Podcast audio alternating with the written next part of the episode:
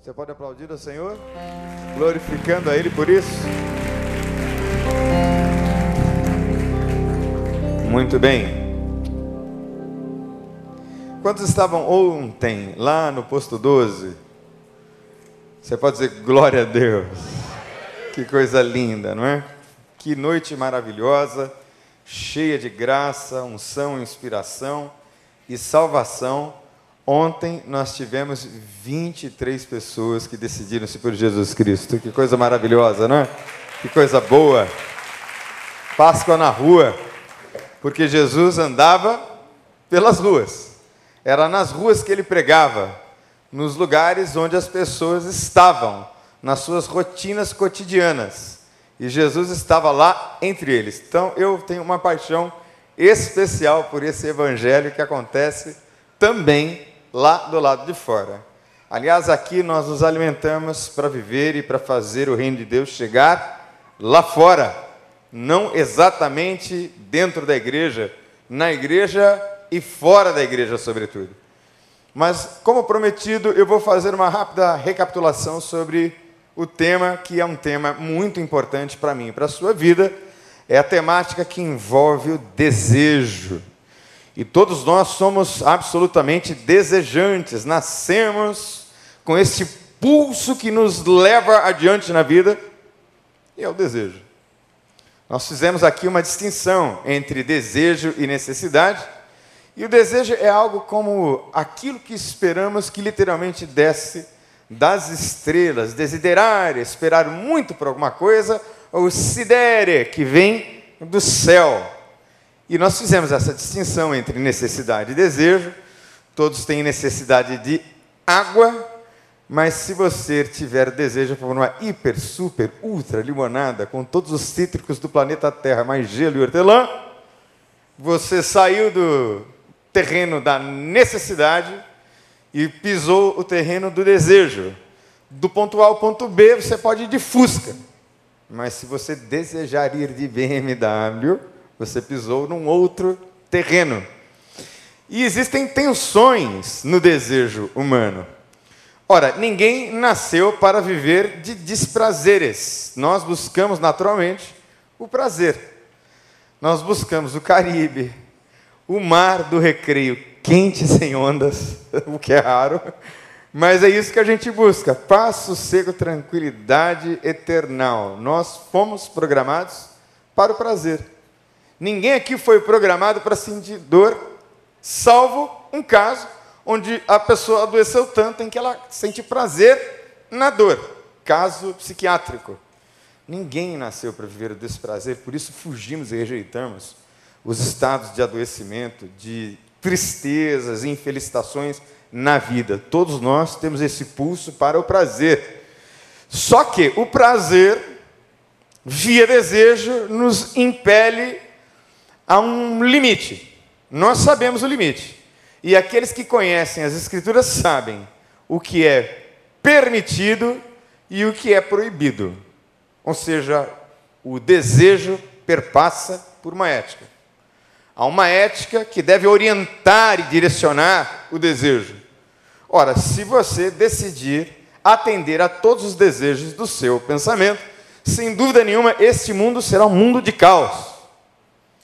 E o permitido e o proibido diante de Deus que nós encontramos nas Escrituras são, na verdade, expressão desse amor de Deus por nós. E preste atenção numa coisa muito importante. Paulo disse que as coisas espirituais, preste atenção, parecem loucura ao homem carnal, porque elas se discernem espiritualmente.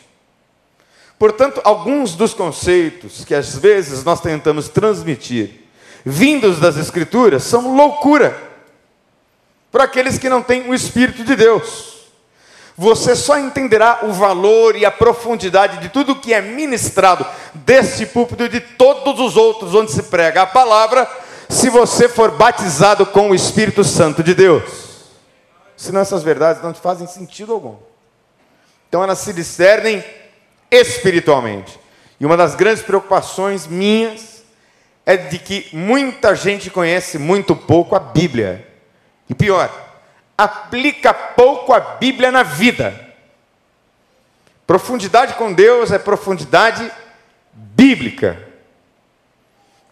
Motivação e impulsividade. Motivação é aquilo que nos leva adiante. São sonhos, projetos, objetivos, alvos que envolvem planejamento de curto, médio e longo prazos. Como é que você se vê daqui a 10 anos, 20 anos? Como é que você se vê no futuro? E é importante que nós nos reinventemos dia após dia. Eu gosto de novidade.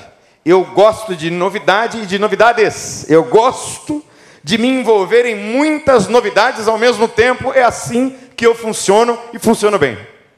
É uma força motivadora vulcânica dentro de mim, que Deus me deu, Deus me fez. Assim é assim que eu vou morrer. o dia que eu deixar de ser assim, eu deixei de ser o Daniel Camaforte. Só eu sou assim. E muita gente é como é, porque você é quem você é. Lógico, você não é eu, e você também não é o seu vizinho, porque você é singular. Mas essa motivação pode ser muito grande a um ponto de você se perder na impulsividade, que é um estado ansioso.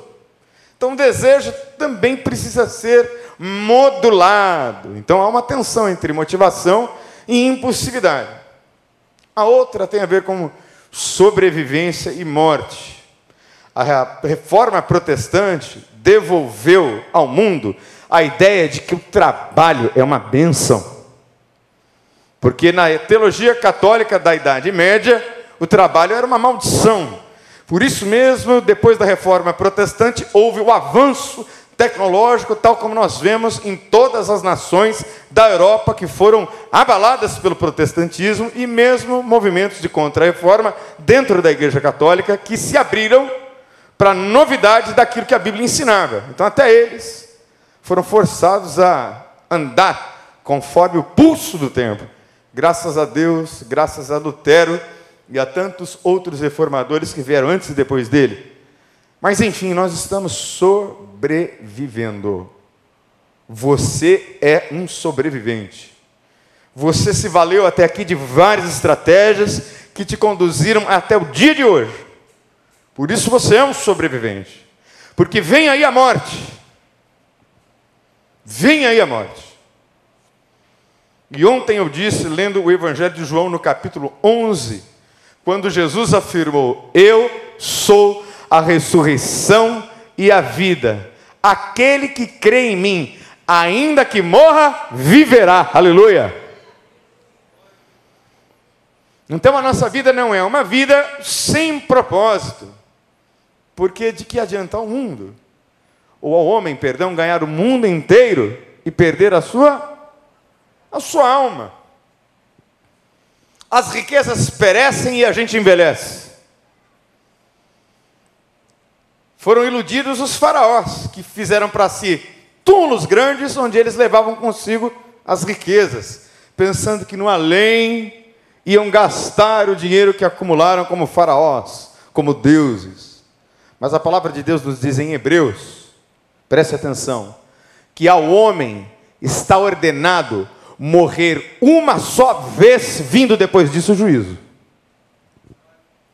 Então ninguém vai morrer mais do que uma vez, ninguém vai reencarnar coisa nenhuma, você vai abrir os olhos perante o tribunal de Deus.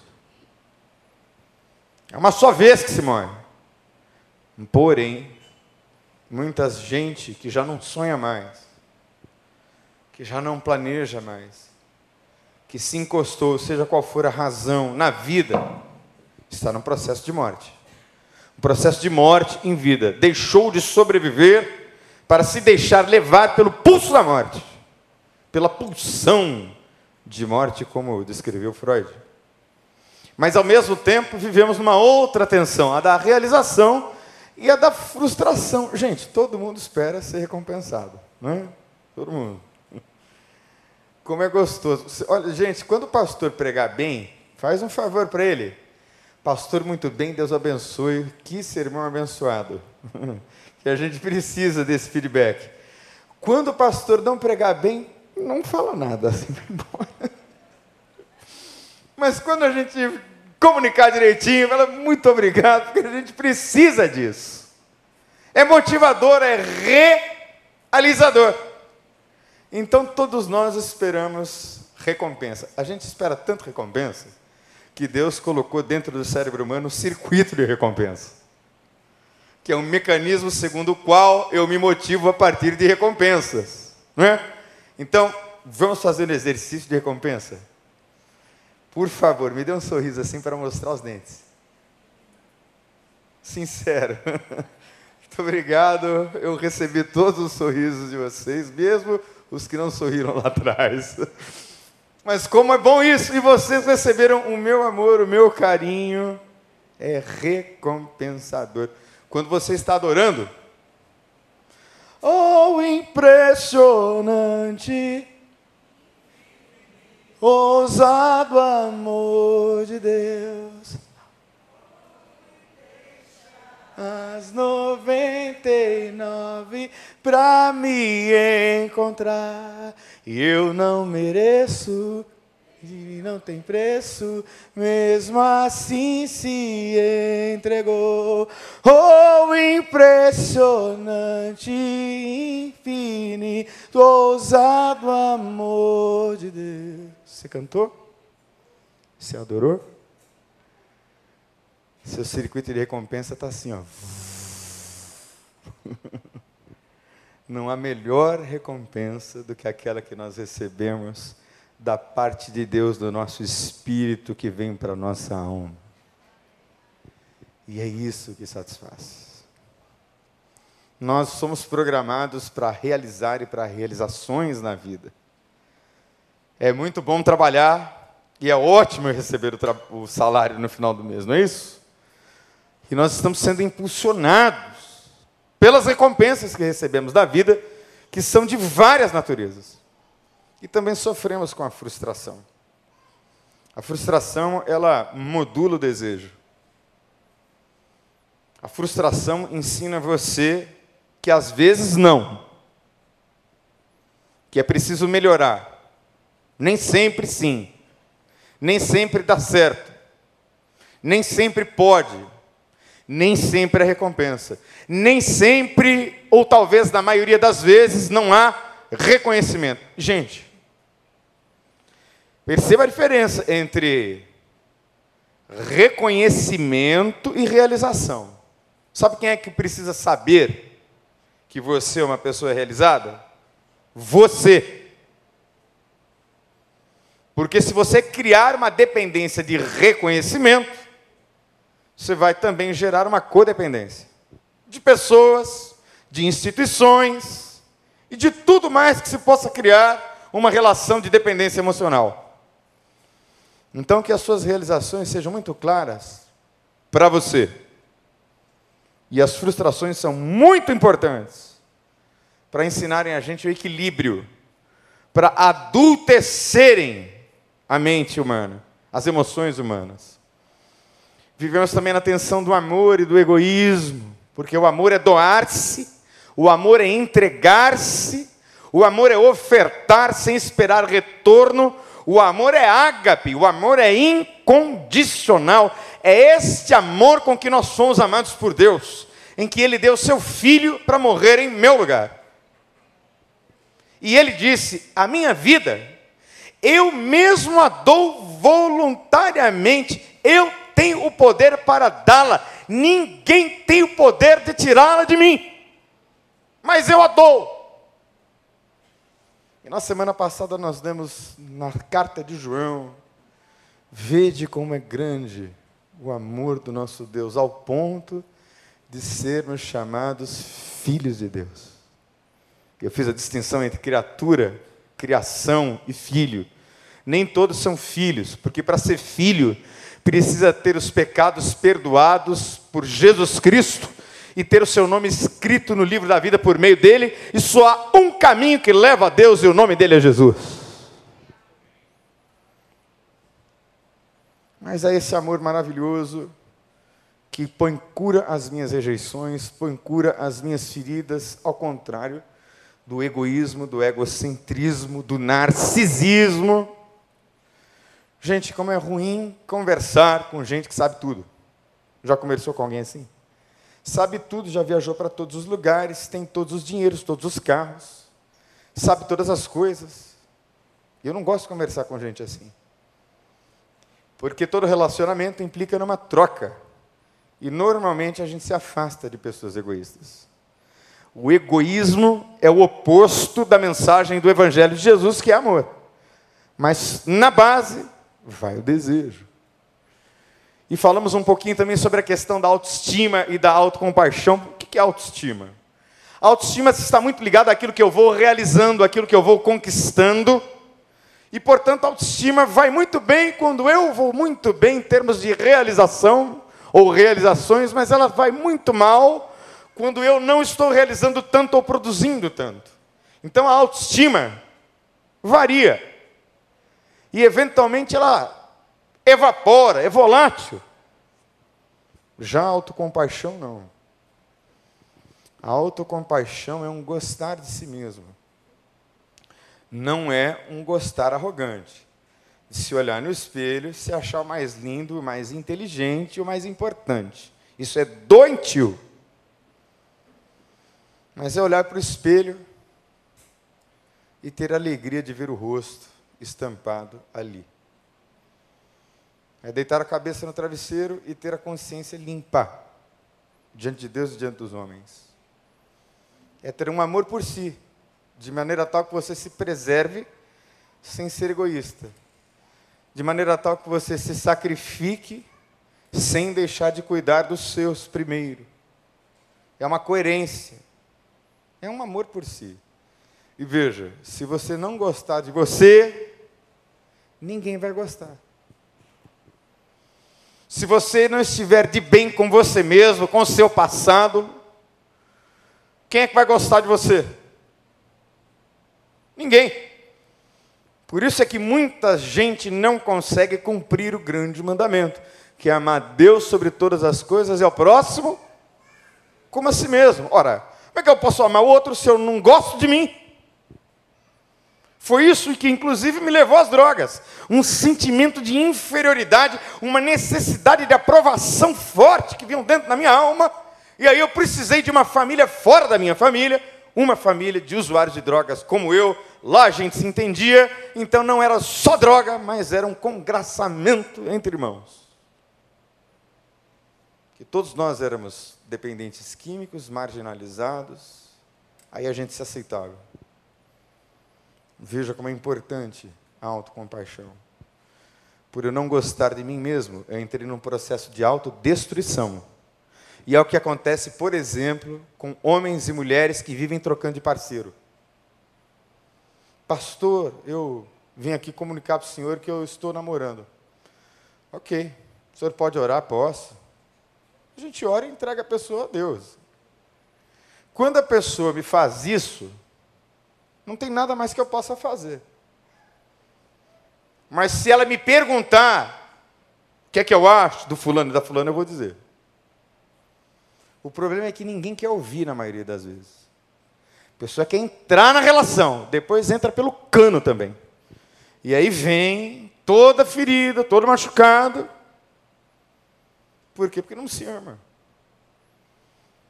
Quem se ama não entra em furada porque não entra em qualquer relacionamento.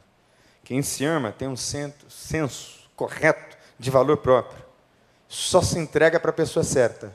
Espera, tem paciência, ora, analisa, para depois entrar na coisa. Então é preciso ter uma autocompaixão, gente. Um amor com você mesmo. Quem come demais, a gente vai ver aqui as compulsões. Você precisa gostar mais de você e comer menos. Comer demais da diabetes, colesterol alto. É engraçado, né? Vamos orar por fulano de tal que teve um infarto. A gente ora, claro, nós vamos orar sempre. Mas eu fico pensando, o sujeito teve a vida inteira para se programar para comer bem. Encheu a cara de comida gordurosa. E agora pelo amor de Deus, me deixa viver mais 10 anos. Espera aí, né? Quem sabe, de maneira preventiva, gostando mais da gente, a gente possa fazer exercício físico. Pastor Joel, quantos quilômetros, mais ou menos, o senhor anda por dia? 10 quilômetros. Quantos anos o senhor tem, pastor? Sete. O pastor Joel tem 72 anos e ele caminha 10 quilômetros por dia. Cadê o glória a Deus, gente? Cadê o aplauso? Vai viver muito e vai viver bem, lógico. Disciplina espiritual, cuidado com o corpo, gostar de si. E, gente, gostar de si é também gostar do outro, porque a família dele precisa dele vivo e com saúde. Sua família precisa de você, vive com saúde. Equilibrada, emocional, espiritual e fisicamente. Mas a espiritualidade do desejo, segundo Judas, conforme nós lemos na primeira participação, nós vemos um alerta no, cap... no verso 17 em diante. E nos últimos tempos haveriam tempos penosos, porque foram preditos pelos apóstolos do Senhor Jesus Cristo. Haverão zombadores que seguirão seus próprios desejos, pervertidos. Conversão, gente, é a purificação dos desejos,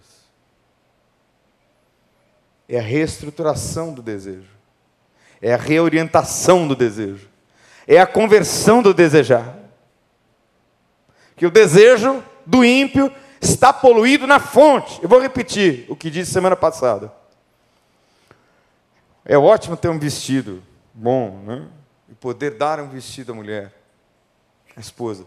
Mas pense comigo, um vestido de 35 mil reais, de 60 mil reais.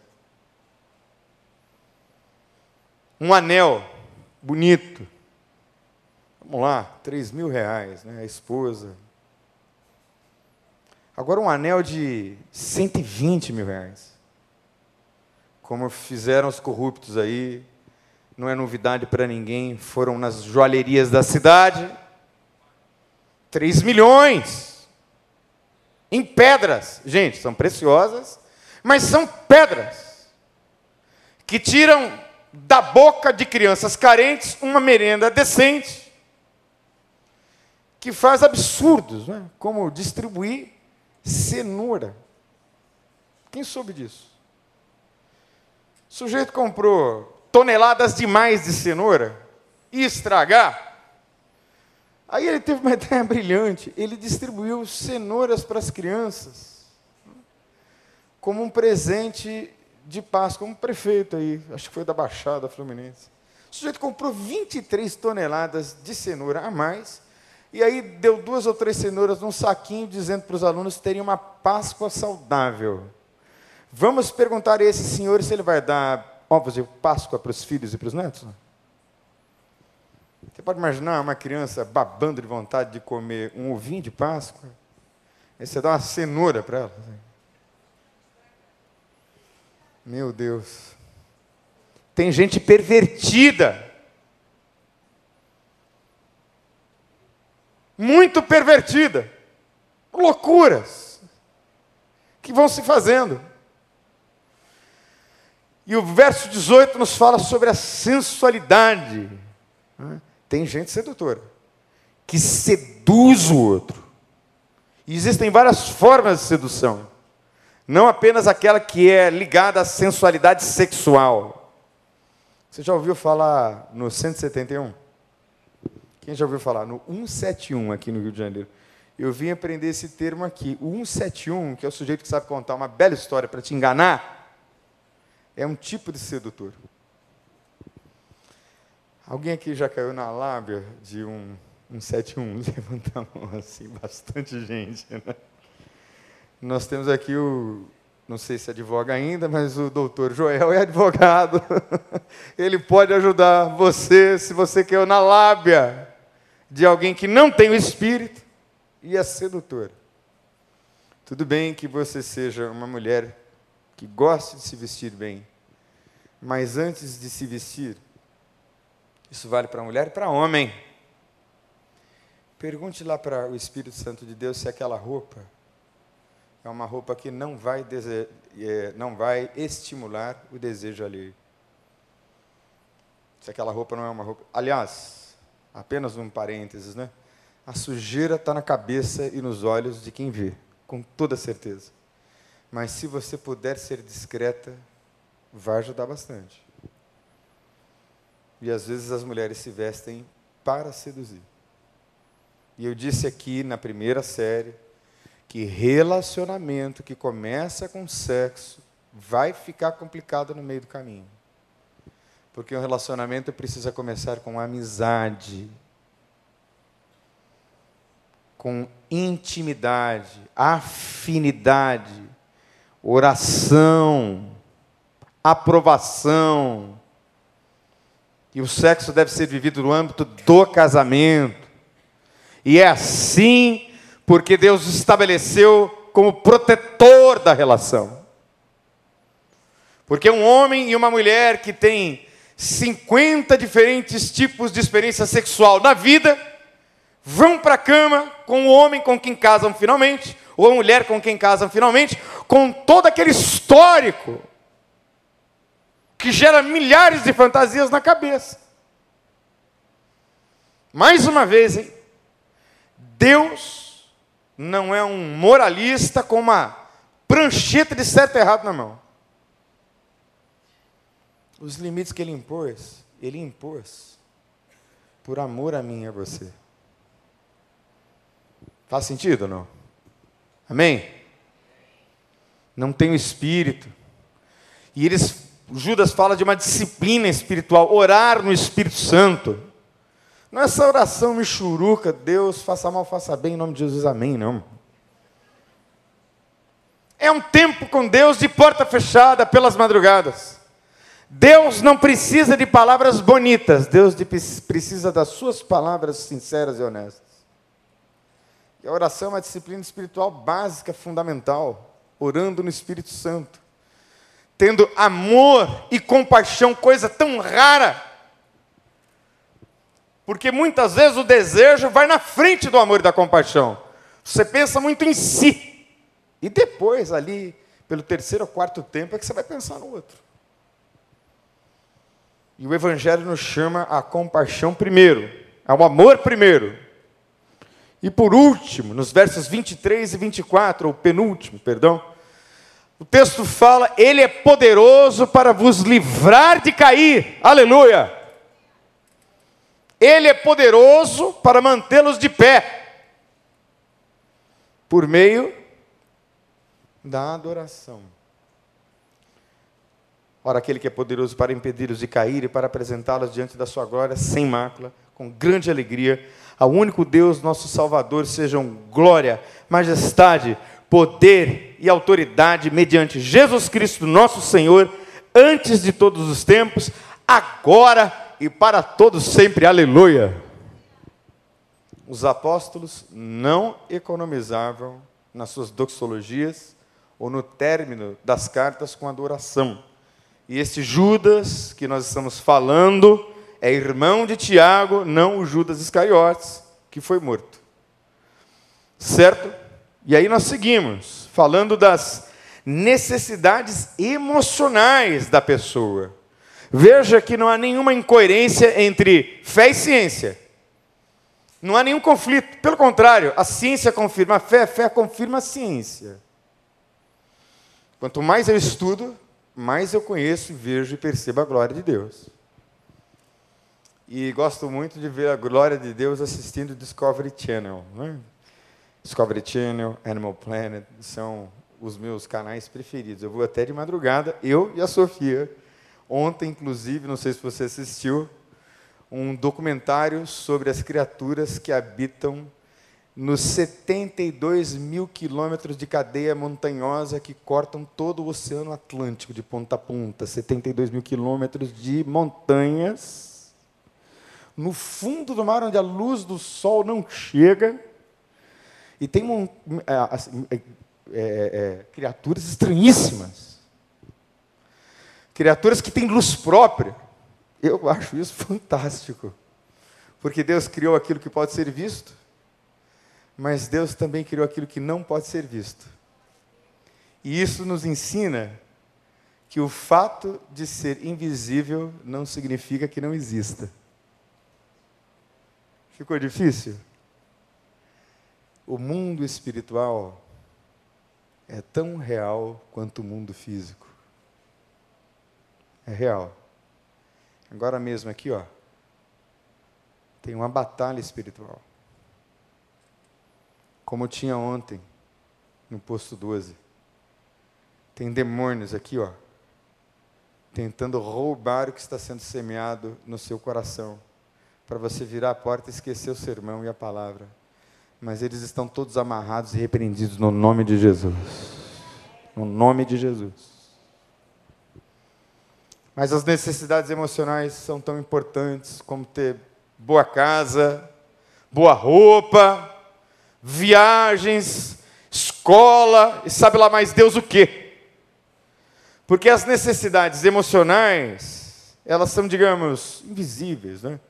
Não dá para colocar alguém num tomógrafo e dizer, bom, o problema emocional dessa pessoa está aqui. Não exatamente. Tem imagens que vão mostrar as áreas do cérebro que estão afetadas por um trauma. Mas não dá para fazer o diagnóstico do que é. Como, por exemplo, nessa neuroimagem. Aqui nós temos uma criança de três anos de idade, normal. Recebeu carinho, amor. E uma coisa importante para quem tem filho pequeno, até três anos, né? para quem é avô, avó, está com um filhinho, um neto pequeno, a criança percebe amor a partir da linguagem. Fala. Por isso é que a Bíblia não erra. Deus criou o mundo pela e de uma mesma boca procede a bênção e a. Portanto, amor para a criança é percebido principalmente na palavra. Você acha que o bebê não está entendendo? Pode ficar tranquilo que está sim. Palavras de afirmação. Quantas vezes eu faço isso? Vou, minhas filhas estão dormindo, eu ponho a mão na cabeça delas e digo: Você vai ser uma vencedora amada, querida. Você vai vencer. Deus será contigo em todas as coisas. O seu Pai te ama, você é amada, você é querida, você é forte, você é de Deus, você pertence a Jesus Cristo. Isso é saúde.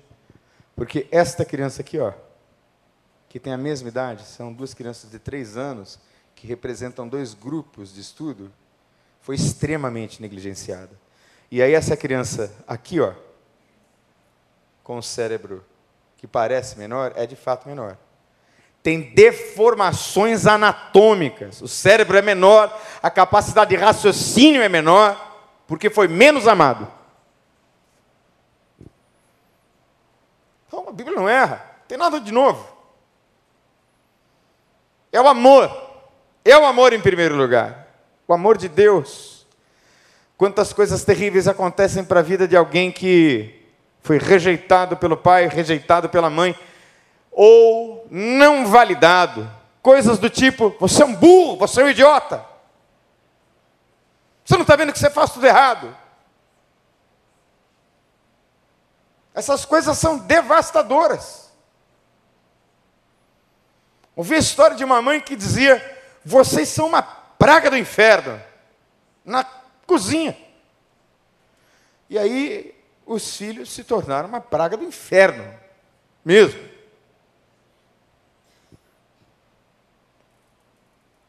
E eu quero dizer a você que não importa quão profundo tenham sido os seus abandonos.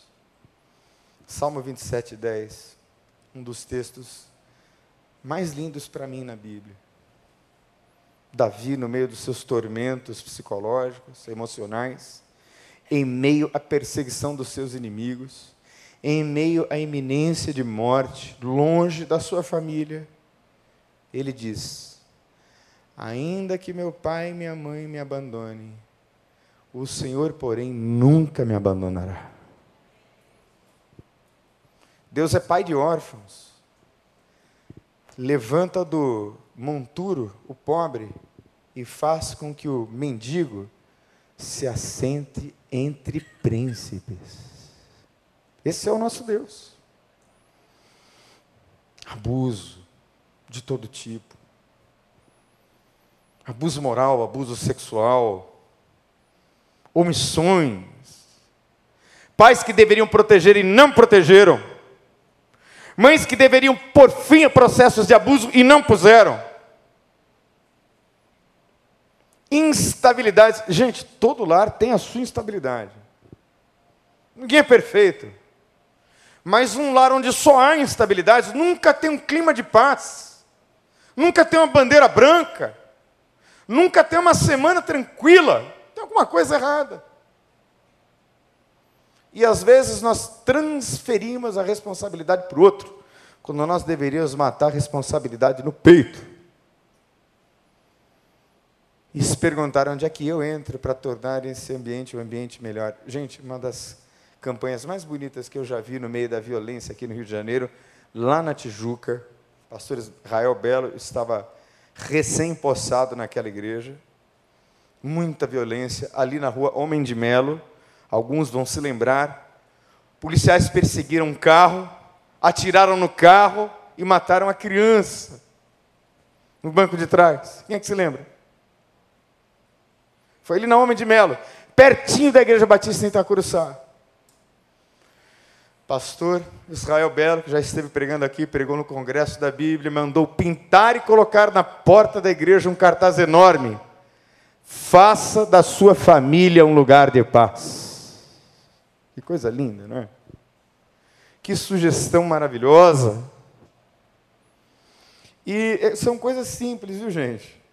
Simples. Hoje eu fui e descobri que ali no Pontões tem uma feira quem conhece? Uma feirinha ali, um varejão volante, uma combizinha de frango, conhece? Gente, eu me lembrei da Ilha do Governador quando eu vi aquela Kombi de frangos. E fui lá, comprei frango, linguiça, linguiça com pimenta, linguiça sem pimenta. E antes de voltar para casa, eu passei em casa, dei nas mãos da Sofia.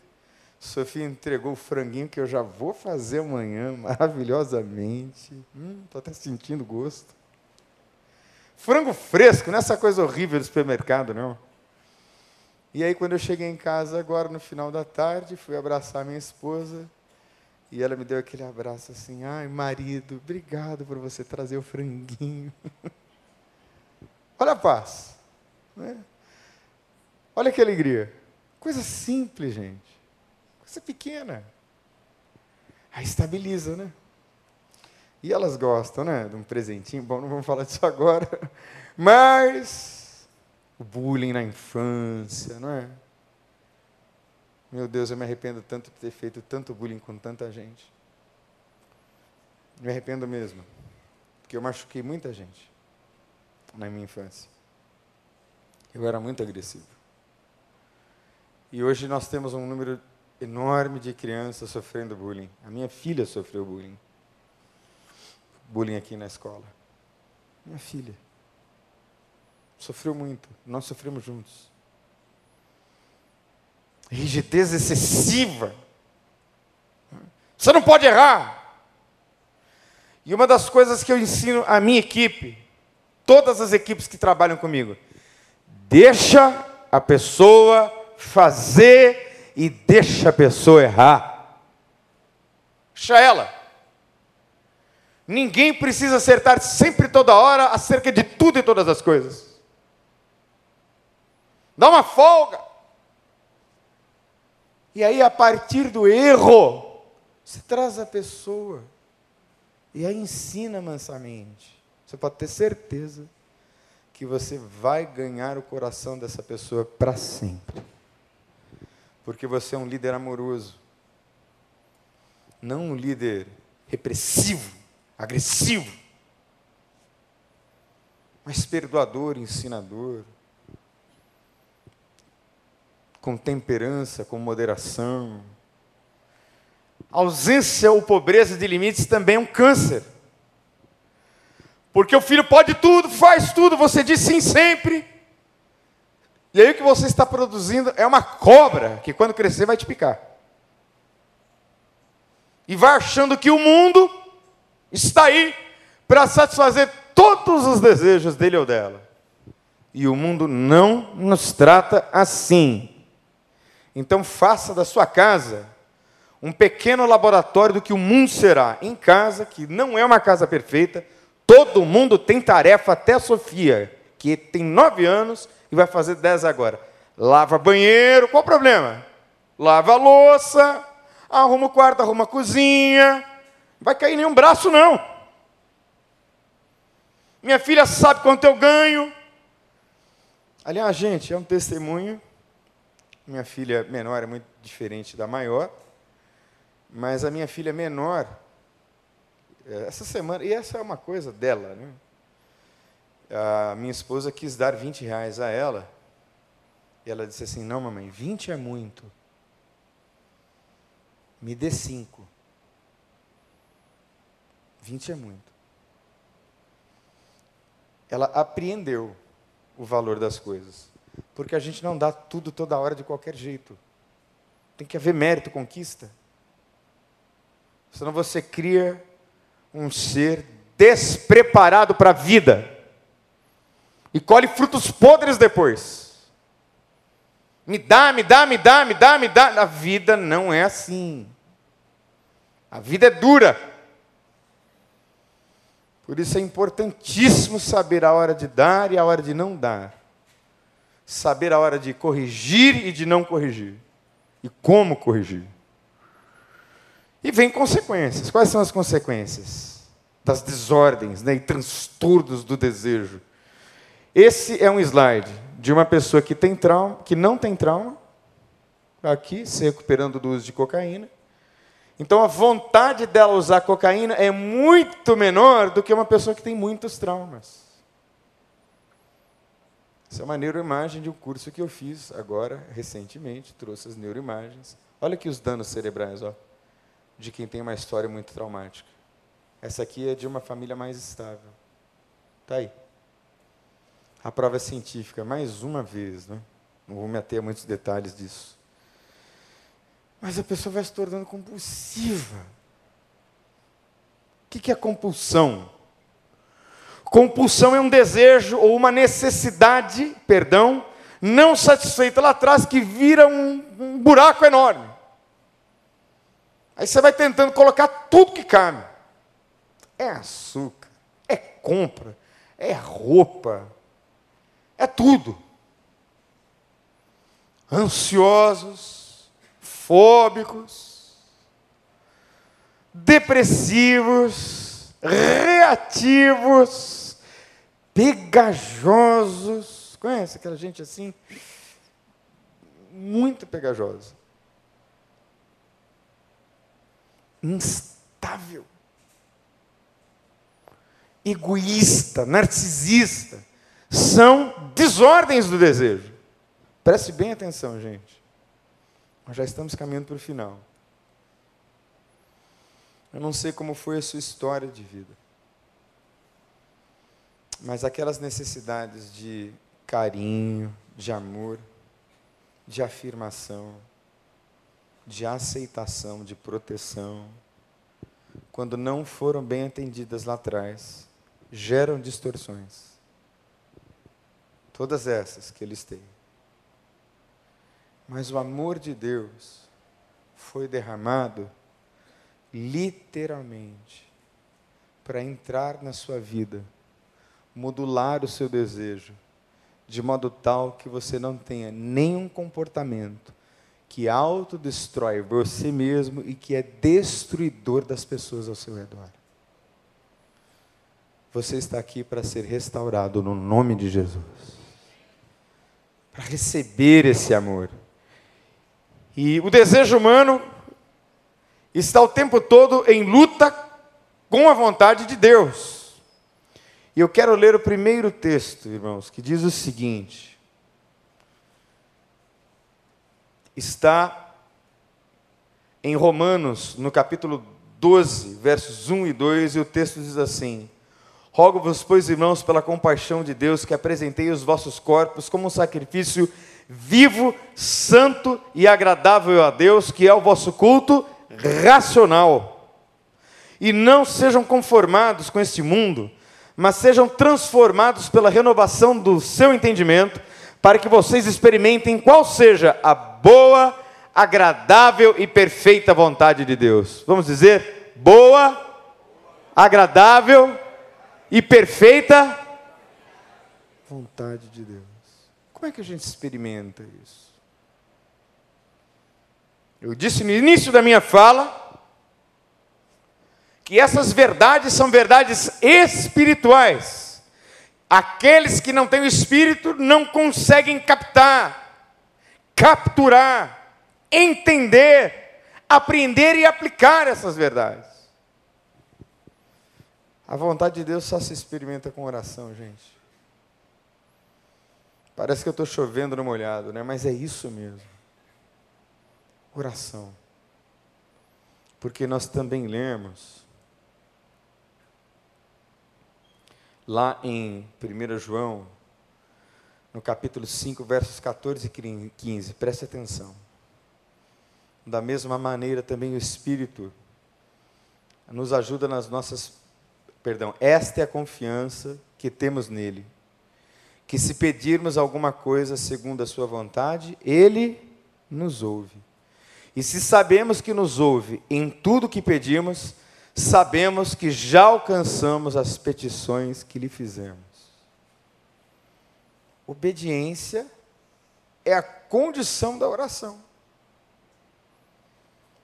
Você está disposto mesmo, de verdade, a ouvir a voz de Deus e a obedecer a voz de Deus. Preste bem atenção. A vontade de Deus é boa, perfeita e agradável. Todo mundo concorda? Diga amém. Então, se ela é boa e perfeita e agradável, você quer experimentá-la. Amém?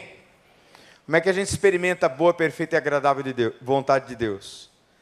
Pela renovação do entendimento. E esse entendimento é renovado espiritualmente. Ora, como é que eu renovo o meu entendimento espiritual? Através da minha comunhão com o Espírito Santo, pela oração. Então pode parecer que Deus não respondeu a sua oração. Mas muito provavelmente Deus já respondeu e você não obedeceu. E aí não tem efeito. Parece que Deus não ouviu. O João diz que a confiança que nós temos nele é essa. Que se pedirmos alguma coisa segundo a sua vontade, que é boa, perfeita e agradável, ele nos ouve em tudo. Ele nos ouve em tudo. A Bíblia está dizendo que Ele nos ouve em tudo. Você pode dizer amém? Ele ouve. E se Ele diz não, é não. E é difícil lidar com o não, porque o não é um corte no desejo.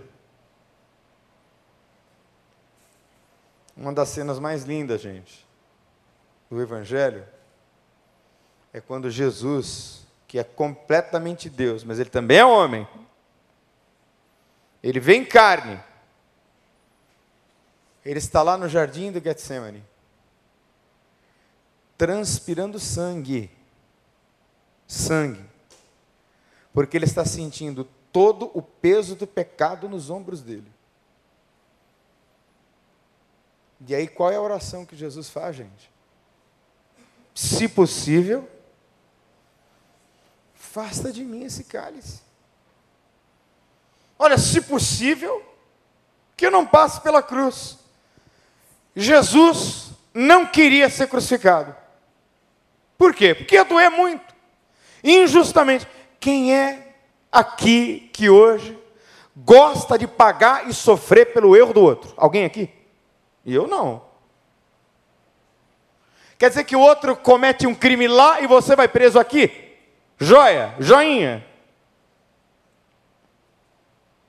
Nada disso. Ninguém gosta de sofrer de injustiça. Ninguém gosta de apanhar na cara, no lugar do outro que deveria apanhar. Mas sabe o que aconteceu?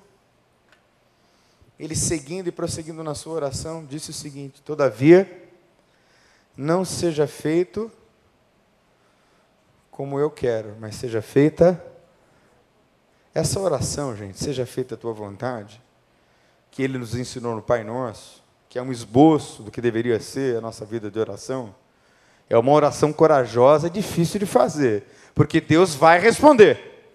Se você orar esta oração dizendo a Deus, seja feita a sua vontade, Ele vai te responder.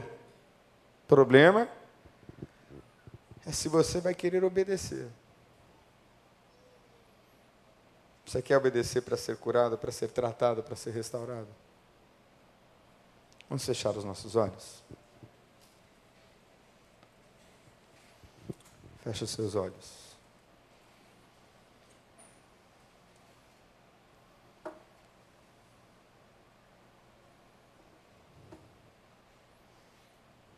Feche os seus olhos. Não olhe para mim, não olhe para os lados. Continue com os olhos fechados.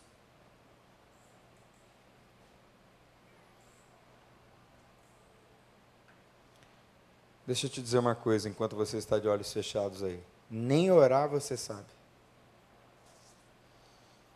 Tem tanta perturbação na vontade humana, no desejo humano, que nem orar a gente sabe. A gente ora errado. Enquanto você está de olhos fechados, eu vou provar para você que você não sabe orar, nem eu, porque o nosso desejo está perturbado. Preste atenção, da mesma maneira também o Espírito ajuda as nossas fraquezas, porque não sabemos o que havemos de pedir como convém mas o mesmo Espírito intercede por nós com gemidos inexprimíveis. E aquele que examina os corações sabe qual é a vontade do Espírito. E é ele que, segundo a vontade de Deus, intercede pelos santos.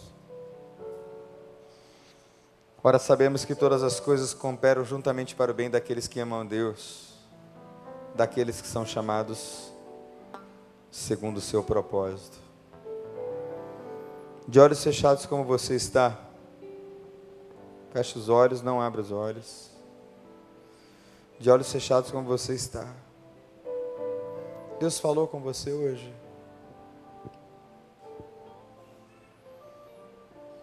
Você está disposto a obedecer para receber cura e restauração? Se Deus ministrou seu coração, se Deus falou com você nessa noite, você quer que nós oremos, eu vou pedir a você que faça um gesto de fé. Qual é o gesto? Levante sua mão assim bem alto. Foi comigo que Deus falou isso. Deus abençoe, Deus abençoe, Deus abençoe, Deus abençoe. Glória a Deus. Vamos levantar? Vamos adorar?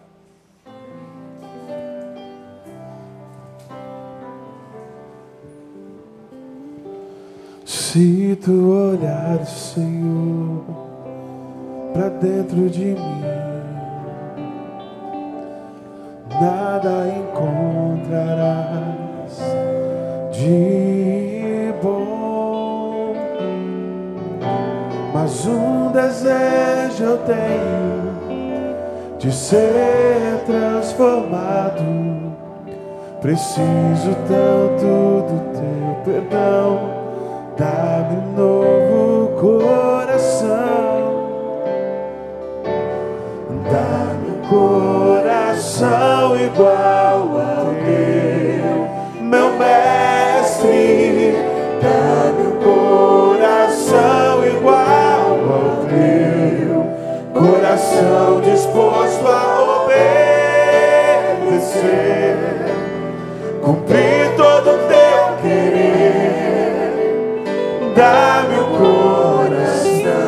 igual ao teu.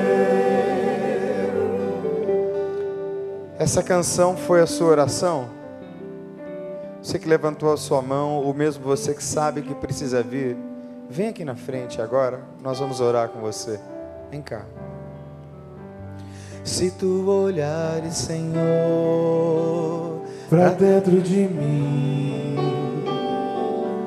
nada encontrarás de bom.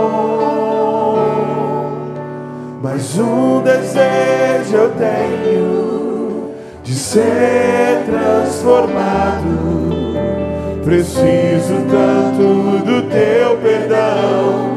Dá-me um novo coração.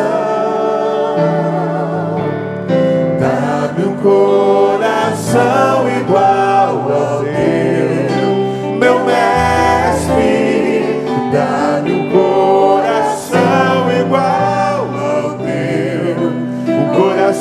disposto a obedecer, cumprir todo o teu querer.